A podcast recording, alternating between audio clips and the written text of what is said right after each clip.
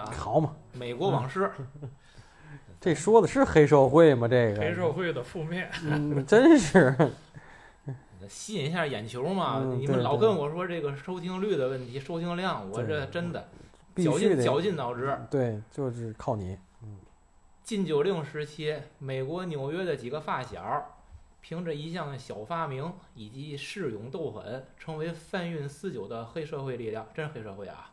这会儿是兄弟五人建立了一支共同基金，每次赚来的钱都拿出一半放进箱子，锁在一个保险柜里。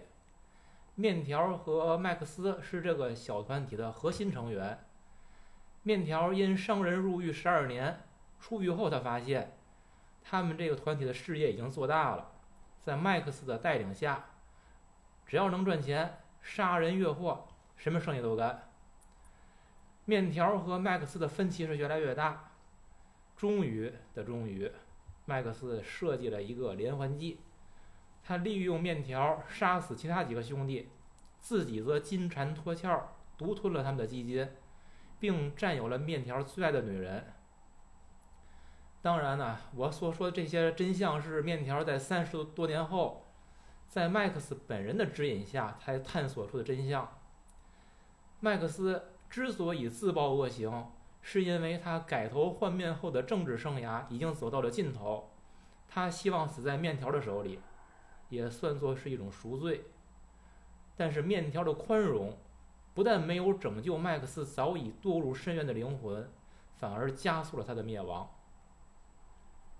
这样一个故事，《美国往事》，一九八四年的片子。这个片子，我觉得反正当时我看完之后，我当时就在想，这个前有教父，他搞一个他这个出来，这个他就是跟教父你不可避免的，你就会去做对比。反正我看完之后，我我先说我想法，省得一会儿老杨又说你先说啊。嗯，我觉得。从黑帮片来说，其实《教父》更黑帮片儿、黑社会片儿，这真的不太算什么黑社会片儿。而且从他对，我还认为他叫《美国往事》这个名儿叫大了。《教父》，嗯，尤其是如果把《教父》三部曲都放在一块儿来看，他所展现的这个社会的方方面面以及上下的层面，是比《美国往事》的面儿更大。宽度更宽，就是那个幅度是更大的，所以，我如果说真比的话，我觉得《教父》是大于《美国往事》的，是我的想法。安娜，你觉得？呢看，其实你别看它四个小时的这个，就是导剪版出来四个小时，但是你看信息量，我感觉没有《教父》太，《教父》的多。但是我感觉那《教父》它一个是。怎么说呢？你可以拿着它当一个职场，或者是怎么个角度呢？就是很说说了很多道理，它。然后这个电影呢，它就是讲一个故事。这个故事讲的非常妙，非常好。对它四个小时，你看下来，你也不觉得太长。对，是这种感觉。但是你刚才咱再说一下剧情啊，你刚才说剧情，最后麦克斯说，呃，要让面条把自己杀掉，然后自己就是赎罪。那你觉得他会赎罪吗？他真的是让面条杀掉自己得他还是一个另一个金蝉脱壳的东西，就是面条从始至终他就是给他做一个工具人使用，被利用的。那他你说他最后金蝉脱壳，枪放放在这个面条跟前儿。面条只能拿枪打死他，这会儿他，他不可能跟面条商量，你打死个替身吧？他这怎么脱呢？嗯，电影没交代，但是总是有办法。我觉得那时候面条他可能一下子都明白了这些东西，他在做还是这套这套我。还有一个，你觉得他最后跳上垃圾车了吗？对，那个也是，就是我知道有不同的解读，有人说他没跳，有，当时跳上了，但是没进那槽儿。我告诉你吧，因为他那卷来卷去的没有血。是，所以说这是对吧？有两种解读嘛。站旁边了，估计垃圾小哥换一身衣服，我操！就是怎么解读都行了，这个是他能那么金蝉脱壳，这个还叫他在他来讲都活了一辈子，老奸巨猾，他那叫难度吗？你觉得？他他就真的给人家百分之十二，他别处没藏钱，你信吗？呃对吗这事儿啊，我还是这么看，我就说这是一念之间的事儿，生与死，但是都是一念之间。嗯这个因为我这符合你的观点啊，嗯要在不同的社会背景和时间段和年龄来看这件事儿。嗯嗯这个三十年后的麦克斯、年嗯面条，他们都已经是年届六旬的人，嗯六十多了应该已经是嗯六十多的人，他嗯跟他二三十岁的想法可能已经不一样了。嗯包括他阅尽人间繁华之后，嗯想法也会不一样。嗯所以他，他有可能他的求生欲让他再搞一次，说这这个老混蛋混蛋到家了，嗯我就再来玩一次，再玩你一次又怎么样？完全可以。就是再玩一次，我们对都这么理解的，我们。嗯但是我觉得他也真的有可能觉得已经没有意思了，就是我看够了，也有这种可能性。看够了是面条那样，对。他生活的很好啊，对呀，他对他儿子很嗯。不舍的，你看嗯，那个你说麦克斯的儿子是吗？是啊，对。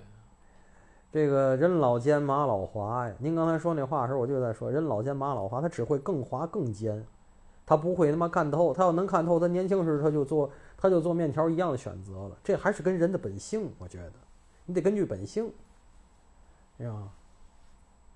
我觉得呢，这样理解啊，如果他看透的话，死是一种选择，就是还有另外一种选择，其实他可以当着面条的面走，因为他谁都可以瞒，他不需要瞒面条。所以我认为，就是如果说他死了，其实是他是在介于人老奸马老花坏到极点和真正看透之间，就是似透非透，他才会去死。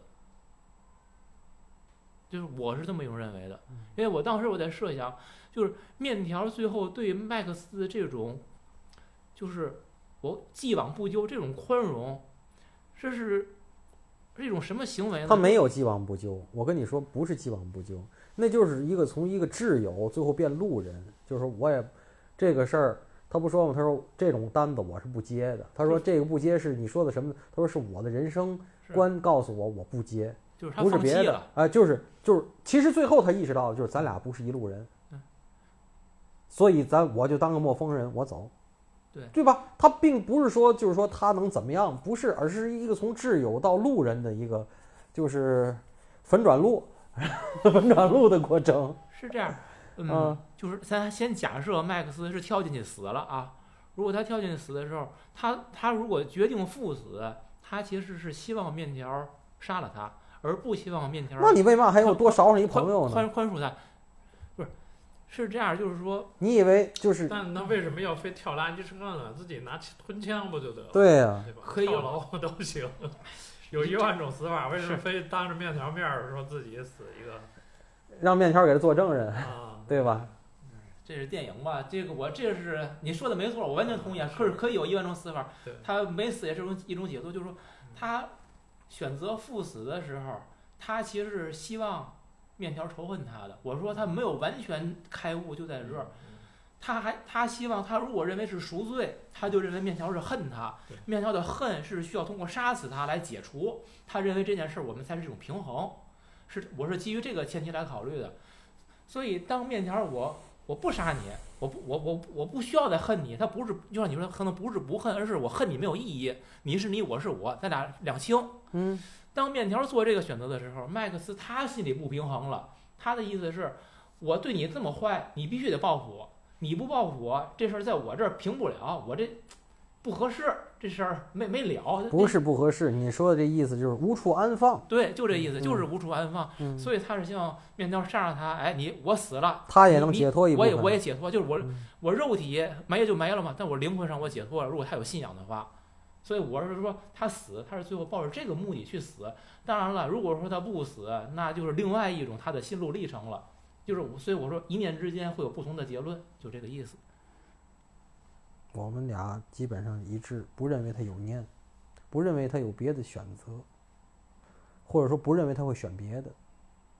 嗯嗯，那也可以啊，就是这个是开放的。嗯、对，为什么咱们先拿结尾出来说呢？也跟跟听众说一下，这个电影呢，我们预热的时候我就说，我说这个电影呢，我看了四个多小时的版本呢，我一整遍看了，完了又倒着看了一遍，我最后发现这个电影上头在，嗯，他可以从任何一个位置开始重新看，看完了以后，看到结尾以后呢，你再给他倒到零零秒零时零分，然后呢开始重新看。这电影是循环带子、循环场，你可以一直看，一直看。这是人的这个一生，在你这个面条的一生，因为面条最后也没死，对吧？他就在在这儿循环演、循环演、循环演。这个就好像我们人生一样，我不说了吗？咱们聊别的节目时候不说了吗？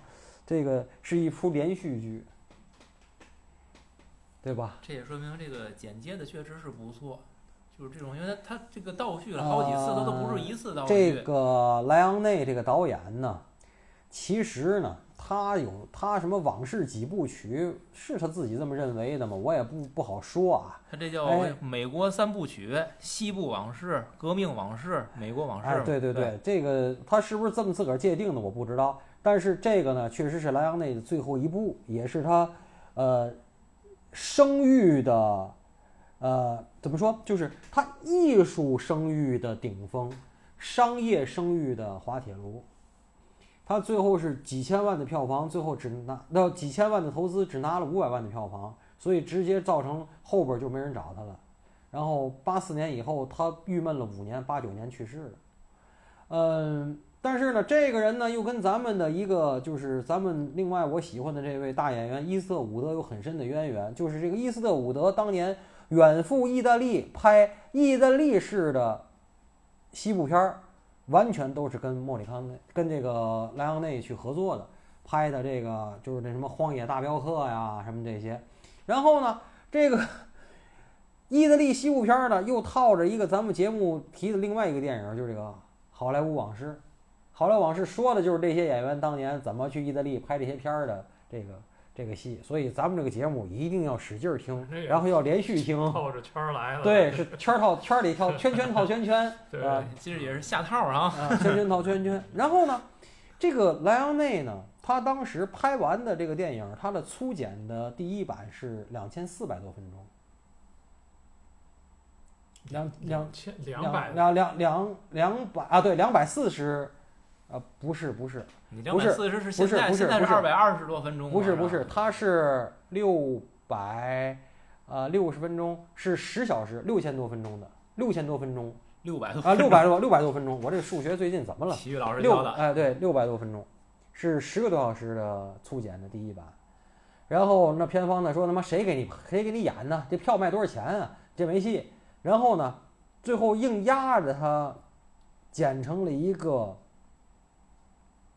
一百三十九分钟的，就是两个小时十九分的。哎，然后他不满意，他说我所有东西都没说清楚。然后他又交给了片方一个三百六十多分钟的，就是六个小时零几分的。片方说你这没戏，你这不行。然后最后等于是他把这三百六十多分钟的自个儿留下了。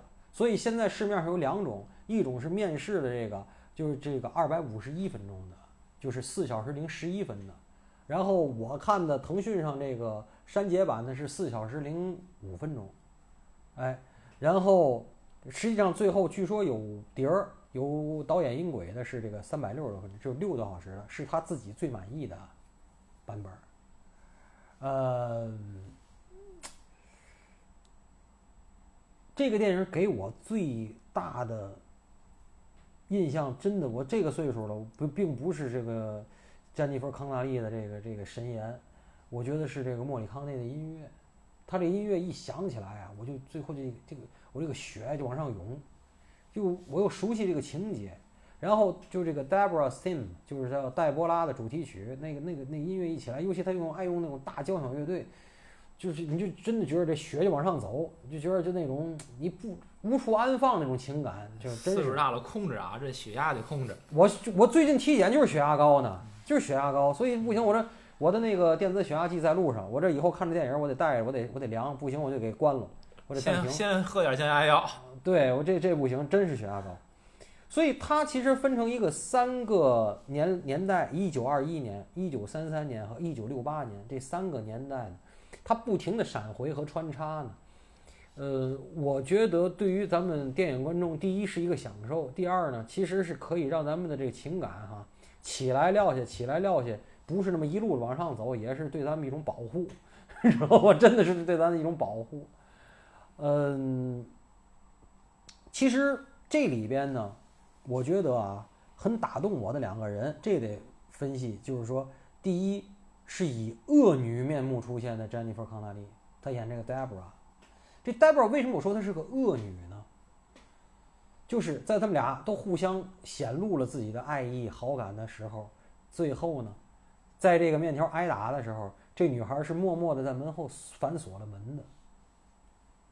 而不是明白的拒绝他。后来上好莱坞那段我觉得在他挨打反锁门这一下，明确的显示出来了什么，你知道吗？是在 Debra 心里边，他们两个人阶级的那个鸿沟，就是咱俩不是一种人。我以后要做大演员的，你他妈就是一二流子。你喜欢我，我喜欢你，这是咱俩少男少女的那种懵懂。但是我清楚的知道，我以后要干嘛。我以后要当当大阔人，要当大演员，你他妈就是一二流子，你再牛逼也是个二流子，这是他心里的真实想法。为什么说他是恶女？第二个就是后来面条牛逼了，面条那司机，我这次看反复我看就这个司机，面条那意思就给司机那小费什么的给的多，他自个儿也知道我给你给的多，然后那司机就说说那个那意思就是你本来不用这么活着的。面条那意思，操！我他妈除了这么活着，我还能怎么这么牛逼呢？我还能牛逼成这样？那司机说的什么？咱们犹太人让别人讨厌的理由太多了，就是说什么当年，比如说纳粹啊什么的，讨厌我们有钱，讨厌我们有知识，讨厌我们财迷，讨厌我们这个，讨厌那个。你在这些之外，你还有一个当流氓是吗？就是最后还要让这个世界多一个犹太裔的流氓吗？其实就那意思，就是我觉得那个台词特别打动我。然后最后，当他强奸了那个 Debra 的时候，再给那司机数钱的时候，那司机没要他钱，开着车一给油，扬长而去，把这女的送回家。就那那那个司机那个那种正义感，那个犹太司机的正义感，而且那种自卑，他既有他的自卑，又有正义感。然后这反面呢，面条并没有因为这个司机对他做了这个而对那个司机不利，也就是说，面条这个人本心是个善良的人。就这这个这个电影的复杂性，我觉得体现在这儿。我爱看这些细节，而不是什么兄弟反目。我觉得妈兄弟反目太正常，兄弟不反目我才不信呢。这他妈哥们不就是拿来出卖的吗？操，对吧？我老说这个，这他妈大哥谁当大哥谁傻逼。我操，他妈那那大嫂那不从来都是让让他妈小叔子或者让他妈这些小弟让红棍们你妈看着玩的吗？上的吗？那当大哥那么好呢？咱不聊兄弟，不聊兄弟。你看，那个我也是，我跟你说这片子。嗯，四个小时。我之前我就跟你们说过吧，我我当年看的时候我就觉得长，怎么还不完？我现在我再看一遍，我倒没说你还不完，我还是觉得长。就它这个内容的体量，我真心觉得不需要四个小时。不不，他说的还是他那种三番四抖，意思不一样。挺，我觉得需要。这是咱个人观点了，就是。我认为就是它这个体量的话，两三个小时是足以把这个故事讲完的。我是真心感觉到了慢，就是有有时候有些个慢的是一种情绪的渲染。我觉得他这个片子不需要这么慢，这个情绪也可以渲染到。当然这是我是个人观感，这个咱就不用展开讨论啊。嗯，我记得安娜之前提到过，就是从人物关系的角度。咱们来看看这个片子。那你说的人物关系指的是什么呢？虽然说咱说不聊兄弟啊，那你说是是有兄弟关系吗？还是说这个他们兄弟之间的男女关系？还是说哪方面的？你讲的是他跟黛布拉这个感情，这俩人的这种关系，我就想讨论一下这个。然后就是就是他为什么？刚才老老杨也不也解释了嘛？但是我觉得他从这场戏之后。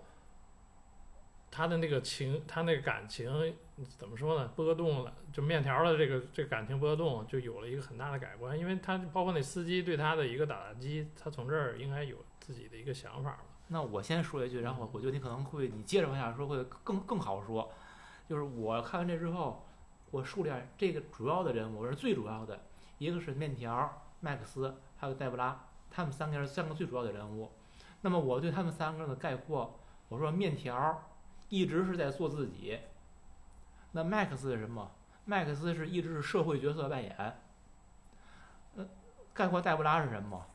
是爱英雄更爱名利，就是我对他们三个人人物性格和形象的一种最概括的一种说法，就是我是在这么来概括他们的。那么具体到黛布拉来说，他其实就是面条身上的那种为人的真诚，包括这种重情重义的这种气质，其实是吸引他的。但是老杨讲过，他们这种地位、这个社会层次的不同，这个鸿沟横亘在这儿了。那么包括后来，戴布拉实际是也是在观察，因为他跟这几个凶嫌在一块儿很熟，他在想我到底跟谁的时候，就电影里边前面一直是在讲他跟面条的情感纠葛，只是到最后才说，当面条出走以后，黛布拉后来是做了麦克斯的情人。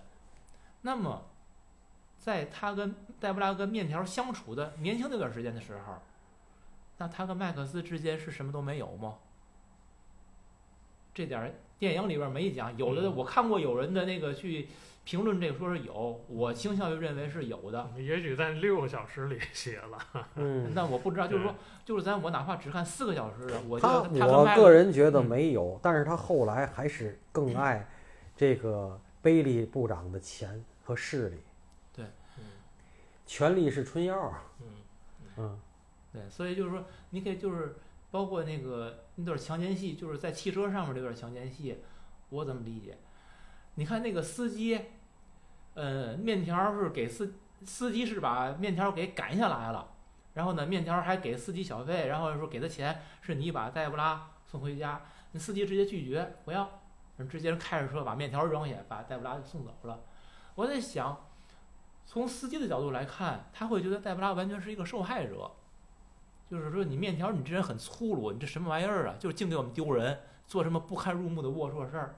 可是实际你想，就面条为什么会这样去做？其实面条那会儿已经绝望了，就是在这个他们他跟戴布拉的关系上，他其实是已经绝望了，因为他之前那段时间，然后他到后来他出狱以后，安排跟戴布拉的这个独享一个餐厅，然后跳舞，还给人家诗朗诵，对，在海边的这个躺躺在沙滩上这种谈话，嗯其实我觉得这是他所能做到的极致了，嗯就是我把我的一切表达，嗯而黛布拉给他的回应是什么？我要去好莱坞。嗯我今天之所以来见你，并不是要听你来跟我说什么，是我来通知你，我明天就要去好莱坞。嗯是在这种情况下，面条强奸了他嗯。其实我觉得我们不用把人想的多高尚，什么我爱你，我就得什么就为你付出，我不能伤害你。其实我觉得面条这做法，他本来就是个小流氓，他是个小混混嘛。但他我对你这么真心付出，那我都我都不能得到你，他其实最后是一种报复的心态，再去强奸黛布拉。而从司机来看，他只看到了你强奸黛布拉这一个点，然后他还觉得面条很不道德。其实是谁不道德在先呢？就是面条，我是说他做自己呢，他一直是本色出现。我的情感，我对兄弟，我的情谊，都是在表面上，你们谁都看得到，没有隐藏的。而像黛布拉是干什么的？他表面上跟面条这好，好像是我跟你是有感情，但是他内心渴望的永远是他的演员的事业的高峰，他对将来的贝利部长的金钱，金钱的追求、名利的追求。对。那再看麦克斯是什么？麦克斯就是我在每一个阶段，我怎么样能够利益最大化，赚更多的钱，我就干什么事儿。干的那个事儿就是我说他的角色扮演，这是他们，他们永远是隐藏自己的。表面其跟内心不实你看这个一样 Max 这个件事儿，这里边唯一相信爱情、相信感情这件事儿的，只有傻逼面条一个人。对，Debra 也不信。然后那个 Max，他用不同的细节，这个导演都在表示，就是说他身边有任何女人的时候，只要一说起生意来，你闭嘴。第一次是 shut up，第二次就是 shut fuck up，就是你闭嘴，就是女的所有都是妈放屁，我们现在说事儿，这那个，你给我闭嘴。就是他是不相信感情的，他只相信对最大化。对所以，然后我觉得安娜就是刚才我可能说有点多了啊，就是你对人物关系的梳理，你可以就是哎，从你的角度在基本就是刚才这这这点儿东西吧，就是。其实还有一点就是，所有就电影里展现的所有的这个性爱场面啊，它都是强迫性质的，嗯就没有说两个人哎你情我愿的，然后浓情的在一起了，所以你能看出来，它都是出于一个动物本能，或者是要不就是性交易。呃对一种这种东西来展现这。个话说回来了，这个电影我到这次看哈，我最后确定了，这个电影里我最喜欢谁？这电影里我最喜欢不是面条，我喜欢他最后的那个女伴儿，叫 Eve 的那个。嗯我喜欢那可是那个出场时间太短不是，我。喜欢那个人，那个人又有情又有义，枪都顶脑门儿，说我还找他了，这那个的，是吧？然后最后又为他死，而且中间就是说他明知道他是作为一个 Debra 的替代品，然后他做的那些事情，我觉得那女的，就是是我最喜欢的人，啊，这个是这个是，但是就是刚才根据您说的啊，我我更想说的更多的也没有，其实。让我概括这电影呢，就是面条以为他出卖了兄弟，其实没想到螳螂捕蝉，黄雀在后，后边还有人出卖了所有人，对吧？这个是一个，嗯，怎么说呢？就是，呃，他最爱的 Debra，他最爱的人要离开他，然后他最相信的兄弟出卖他，对吗？那跟咱们以前又该说了，咱们以前聊过的电影其实应该对调。咱们聊过这部电影，应该叫《上海往事》，这部电影应该叫《罗曼蒂克消亡史》。那可不就是吗？你你在面条的面前，这三个年代：一九二一年、一九一九三五年、一九六八年，把面条相信的所有东西，在面条面前全给你粉碎了。你相信友谊对吧？给你粉碎了。你相信爱情对吧？给你粉碎了，就碎给你看。我觉得面条是最惨的。就碎给你看啊！你最后还会信什么？你他妈信什么什么玩？是不是？对啊，不过面条最后，我觉得其实他也挺勇敢的，就是他回来，他要揭开这个事情的真相，实际上是自己碎给自己看的。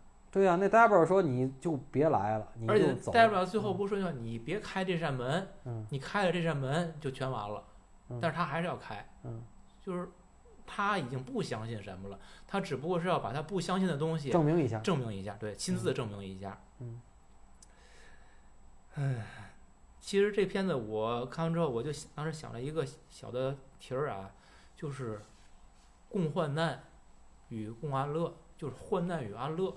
我当时我就想想词儿，你知道吗？我就想这个患难和安乐的关系，我想半天，我说讲叫患难与共，同甘共苦，同生共死，是吧？歌词儿里边嘛是悲伤着你的悲伤，幸福着你的幸福。我发现有一个结论，所有讲的这些好词儿，都是好坏连着一块儿说。你发现哪？就是一块儿好一块儿坏，对吧？都是这那。可是还有一种词儿叫什么？叫飞鸟尽，良弓藏；狡兔死，走狗烹。越王为人，常敬鸟会，可与共患难，不可与共乐。这是说什么？可以共患难，不能共安乐，这种也有。然后我就就想，我说有没有只讲共安乐，不讲共患难的词儿？想了半天，我是真没想出来。我不知道是有没有啊，但是就是说你耳熟能详的有同甘苦共患难，也有呢，就是一块儿患难行，咱好事儿我自己独享，好没你，我得把你踢踢出去。就炮打庆功楼，哎，我就没没找着说咱能够患难，你换你的，我换我的，或者咱怎么着，咱咱一块儿乐呵乐呵这事儿，没有，想半天没想出来。你我不知道你们回去或者听众，你们可以就是想一想有没有这样的事儿。其实说明了什么？就是这个一块儿受罪呀都行，这可行。受完罪一块儿呢安乐也有可能性，但还很有可能性，就是前面共患难是百分之百的。后边能不能共患难？你最多是共能不能共安乐？最多百分之五十，还有百分之五十是，你接接着患难，或者你干脆你就消失，人家自己安乐，还有这种可能。这是我看完这电影之后，就是一个挺挺触动我的一个地儿。再说一个，我一个几个疑问啊，几个疑问。就 Max 最后设计让通过借面条之手借刀杀人，他自己的金蝉脱壳，这个事儿，他是因为这电影里边表示的他们在海边儿，正看那个报纸的时候，发现报纸登信息说禁酒令废除，面条说完了，咱们的生意完了。然后麦克斯马上在地上画了一个联邦储备银行的那个图，写着 FB 好像是吧？什么？说哎，咱们去抢联邦银行。这个东西就是电影里边叫连得很紧。那会儿麦克斯说抢银行，他已经设计好了吗？我其实是在一直在想这个事儿。他是说那会儿他是真的只是去抢银行，再干一票，然后我们就退休，还是说那会儿他在他画这图之前他就谋划很久，他只是等一个时机，我来说出这个。就你们是怎么看这事儿？对肯定是我认为他就是想好了，就是想把这几个小这小个儿几个全扣里头，就是说他在地上画那联邦银行的时候，全扣里头，他早就想好了，他只不过等等这个时候正好我现在说，全扣里头，是吧？不是就是扣扣这小个儿几个，他都能他都能抢完钻石给人宰了，那他这些事儿对他来讲都是一个逻辑一个体系的东西。那这里边我就没明白，你你抢钻石你就挣你劳那个面条跟我想的一样，你就挣你劳务费不就完了？就那卷钱嘛。对对吧但是他自己把这事儿复杂化了，他为什么要借谁复杂化了？麦克斯？就是麦克斯为什么要借面条的嘴去告密？他完全可以安排其他的人，或者他自己去告密，然后这样的话，他得想办法我拉面条一块儿跟我抢去，这样，因为他这样做，他现在就是电影里边的做法，他保全了面条，因为面条是告密者，他肯定不会参与抢劫，面条就当时不是，当时是他气急了，他他爸爸就是神经病，那个面条说他是个神经病，他给面条那两下给打懵了。他那会儿正他嚣张的时候，那手也重，不是他故意的，那个不是故意的。怎么不是啊？因为面条去告密这件事都不是麦克斯授意的，是麦克斯授意他那个情妇。我说打懵了，打那么重，啊，我没说这个告密那件事儿。嗯，告密那个事儿是一定是这么设计的。不是，那他为什么要把面条给单独拎出来呢？他面条死了，对他不更安全吗？就是我这点我就没明白，为什么？就是说他是对面条的兄弟情谊跟其他几个人不一样，就是他有意，我会认为他是有意保全面条，就是我自己进山脱壳，然后让面条我了解你，你必定会带着负罪感，你会离开这个地儿。就是出于某种原因对他一个报复，让你终生背负着这种。可是你报复他什么呢？对，所以这这是个 bug 吗？这是？或者还是说六六小时里解释的更清楚不？是，所以说如果说这是个 bug，有一种可能就是，麦克斯跟戴布拉一直是有关系的，是有一腿的。他报复他。对，所以但是戴布拉电影里边总是展示戴布拉跟面条这个不清不楚的这个关系。麦克斯因为面条几次跟戴布拉要深入的谈话，要深入一层的时候，都是被麦克斯打断的。对，好几次了。是。所以这个其实很让人怀疑的，他他是为了这个女人，他要这个去这样去搞面条。对。可是这个我还是觉得不符合麦克斯的性格特点。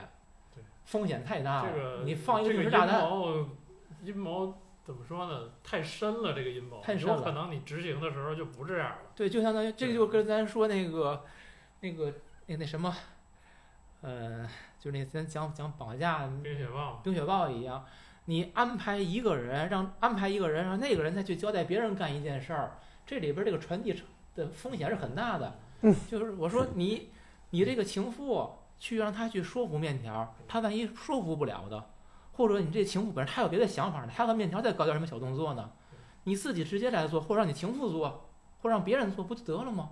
为嘛搞那么复杂呢？可是这个是我不能理解的。你嗯，也许导演有其他想法，也许六个小时版本有其他的想法，所以只能这么猜嘛。只能只能这么猜反正你从剧情上这块儿，你我没没意识到这个问题，可能是有这个。那反正我觉得这点儿是让人就费解是。的，主要主要是这个，还有这个电影里边儿，嗯，插的这个工会这个政治斗争，我觉得如果说我说这片子叫大嘛，叫《美国往事》，可能他把这些个一些个不是从一九二几啊年到一九六几年的美国，确实贯穿的就是这几样事儿，就是这种就是大鳄们，然后操纵华尔街是一样，然后禁酒，然后黑社会，包括卡彭，是吧？我以前说过，就是那《铁面无私》，我特爱看，但是那片儿没嘛可聊的，《铁面无私》啊，还有《洛城机密》啊，当时说的都是这些事儿。然后呢，和这个 mafia 的兴起，然后呢，这个再到一九六几年呢，就是跟着工会，工会其实也是一种另一种形式的工黑社会，然后这种政商勾结，其实还有明星、政客、商人、明星三方的合谋，而且关键是在美国来讲，因为他们是是代议制，这种律师就能扭头成政客，然后你房地产大亨 Trump 也能成政客，然后你黑社会洗白白有的也能成政客，最后你洗不白你就资你就就是资助那些能洗白的人上岸，然后再替你代言，这是美国的政治体制。所以他说 “Once upon a time in America” 也也有道理，就是他这二一年到六八年这四十七年，确实就是这些事儿加载在一起，而且家产不兴。就黑社会变政客，政客又变回黑社会，可以来回互相转换，无缝衔接。这个事儿你要这么说，其实符合他的体量，也符合他想表达的东西。但是你不觉得工会这段加的硬吗？不硬啊，因为工会它跟那黑社会跟政客，它就是家产不清，就是掺杂在一起的，就是这样的。而且个这事儿我具体忘了，他那个禁酒令的具体细节啊，可能跟这个工会、这卡车运输这是有关系的。对跟运输协会是有关系的，因为美国的这些所有的行行业协会、这些行会背后都是有工会控制的。对，这个都有肯定是有关系，因为最后嗯，呃，那个工会的那个领导者就是吉米的那个，算是上级吧还是朋友，不说了吗？你们给吉米帮了这么大的忙，将来这个事儿，吉米肯定就是得给你们得回报，就是因为说卡车工会的就戴圆眼镜那小对子，，然后卡车工会头戴圆眼镜那小子是第一个说的，那禁酒令马上就废除了，对。他先知道的。对，说将来这个卡车一定会贱卖，说吉米就是这什么卡车这个工会的头然后，但是我不知道他具体是怎么操作啊，就是这事儿，吉米一定会报答你。他们还说嘛，说吉米这个什么干净嘛，什么干净的手啊，他说不会的，这没没有什么不能改变，他他会同意的。说是吉米呀、嗯嗯，这吉米这里边挺挺悲情的一角色，我觉得最后一句话，他说我两年的努力不如你们在一夜之间做的事儿。那那这个东西不不重要，我觉得不重要。是嗯就是其实最后，哎，我们看到的都是表面的，其实最后都是还是最后底下那些个交易，就是真正起作用的都不是我们认认为应该起作用的那些东西，但我们只是看到那个结果，然后给这个结果再来一个最能接受的理由。